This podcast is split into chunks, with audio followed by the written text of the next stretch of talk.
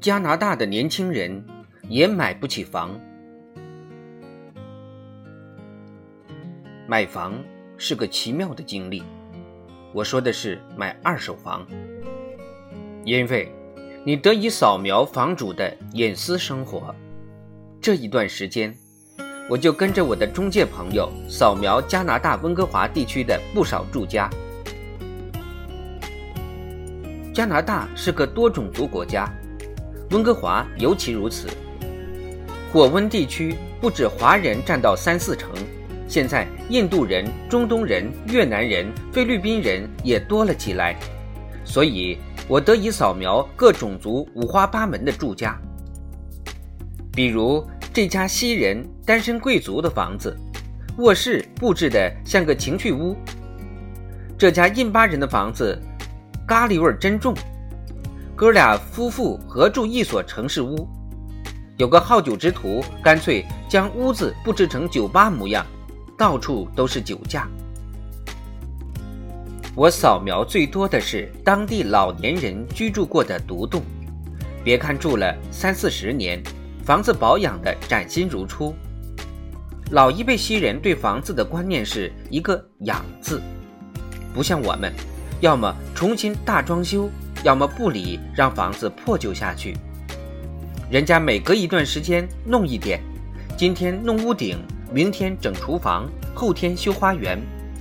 每家都有个小工具屋，专门放修理工具。是啊，房子是永久产权，当然倍加爱护。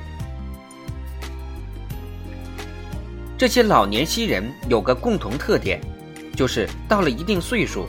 腿脚不利索了，就换缩小的公寓住，不用爬楼，不用修理院子，离养老机构和医院都近。他们当初用一半甚至三分之一的价格置下宅子，如今又用卖宅子的钱养老，几十年等于白住，还攒足一笔养老钱，美哉美哉！可老年人的孩子就没那么幸运了。不少年轻人还在跟父母同住，有一家老人为把啃老的儿子赶出去，愤而卖房。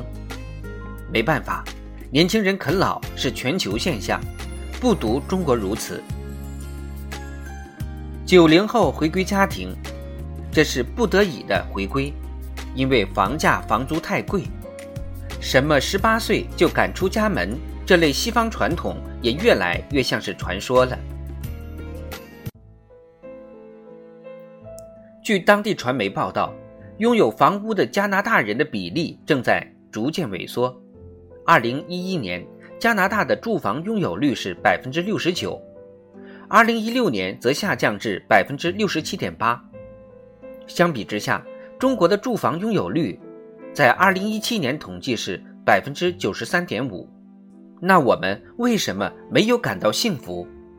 因为住房分配不均嘛。不过，不只是中国的年轻人买不起房，加拿大的年轻人也买不起房。银行房贷上限是年收入的九倍，所以毕业三五年后，一般也只能供个五六十万的单身公寓。福利国家也很难照顾到年轻人的住房需求，工作难找，特别是长期稳定、工资又不错的工作。导致许多加拿大人放弃了拥有自己住房的目标。根据加拿大蒙特利尔银行的调查显示，即便在几年前史上最低房贷利率的情况下，约三分之一的加拿大人不认为自己有能力买得起房、供得起房。那些表示有兴趣购买自住房的人中，三分之二的人说需要依靠父母和家人的帮助才拿得出购房首付。据加拿大统计局此前的调查数据，年龄在二十至二十九岁的加拿大人中，约百分之四十二是和父母或其中一方合住，而在一九八一年，这一比例只有百分之二十七。原因很简单，在外住不起。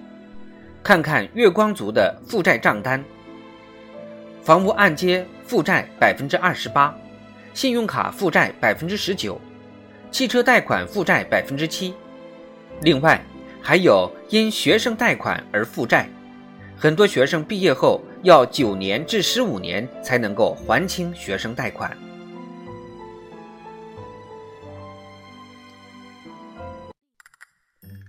多伦多议员指责华人推高房价，称多伦多不应该成为北京郊区。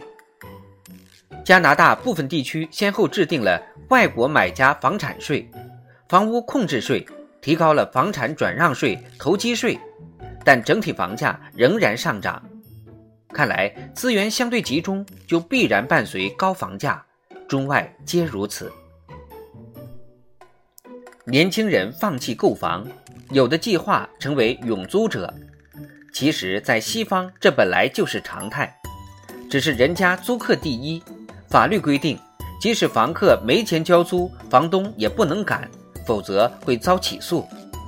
所以，温哥华的华人不太愿意把房租给西人，怕请神容易送神难。